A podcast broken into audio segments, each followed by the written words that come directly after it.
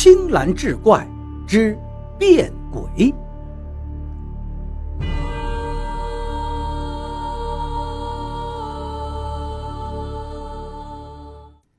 上回说到，田氏夜间带着小儿单睡一间房中，睡到半夜，突然发现有怪物对自己上下其手，他猛然惊醒。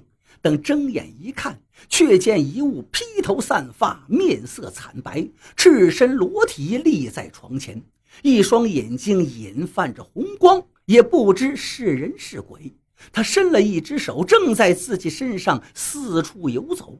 田氏害惧万分，张口便欲呼叫，却蓦然发现身软无力，口哑舌僵，居然叫不出半点声音。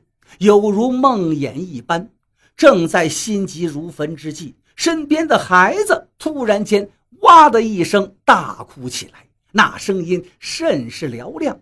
那鬼物听见孩子不住哭叫，心中大是不耐，挥起手臂，一掌便向其头部击去。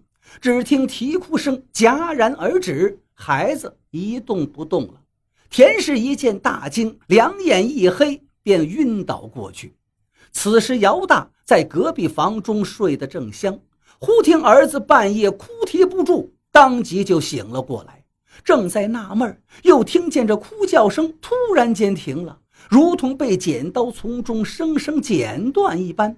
他急忙唤了几声田氏，却不见有田氏应答。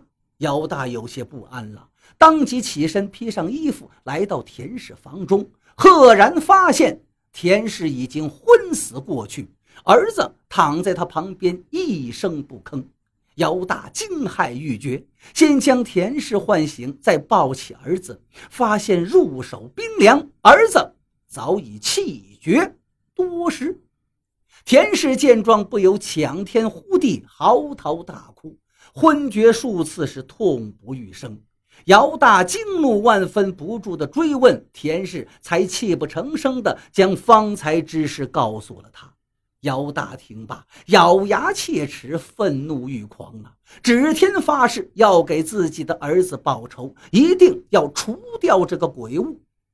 第二天一早，两个人先是买来了一副小棺木，将孩子装殓进去，运到荒郊埋葬。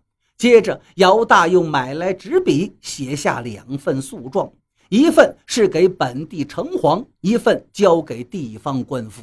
夫妻俩手拿状纸到县衙击鼓鸣冤。不成想，县令接了状纸之后，认为此事实在过于荒诞，有捕风捉影之嫌，兼之又无人证，故暂时收了状纸，搁置起来，待以后再慢慢查访。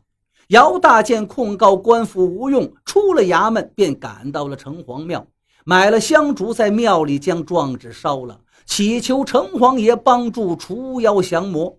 待得二人跪拜完毕，刚出庙门，即见一个挽着发髻的黑衣道士迎面而来。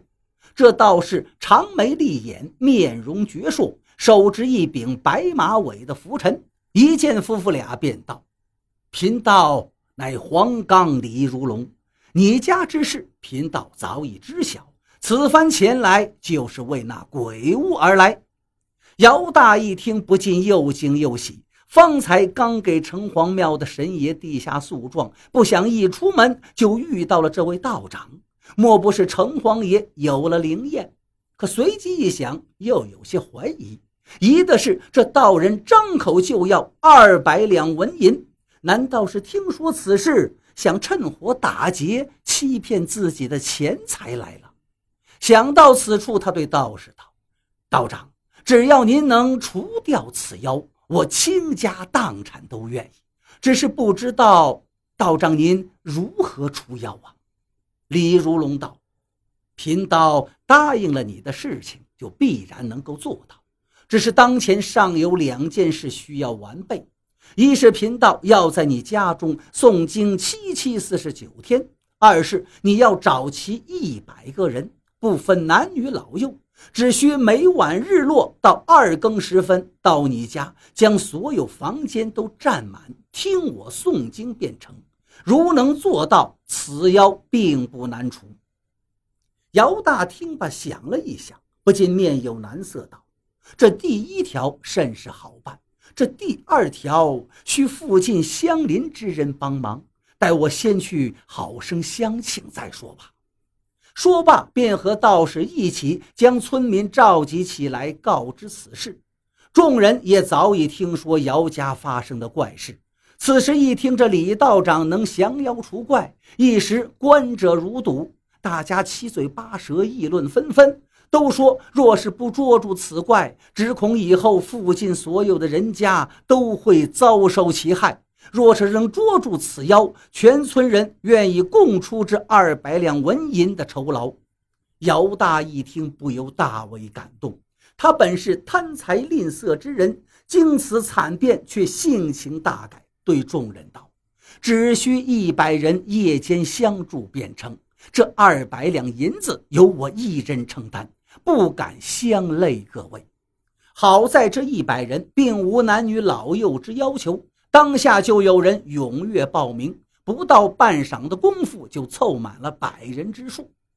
到得日落天黑。”这百余人便陆续来到姚大家里，将他家的三间房子挤得是水泄不通，房中灯火通明，不着一尘。那李道长在中间的房里盘膝而坐，既不着法衣，也不拿拂尘，只是闭上双目诵经。直到快二更的时候，他才起身，到每个房间巡视一遭，然后一挥手，令众人散去。请他们第二天再来。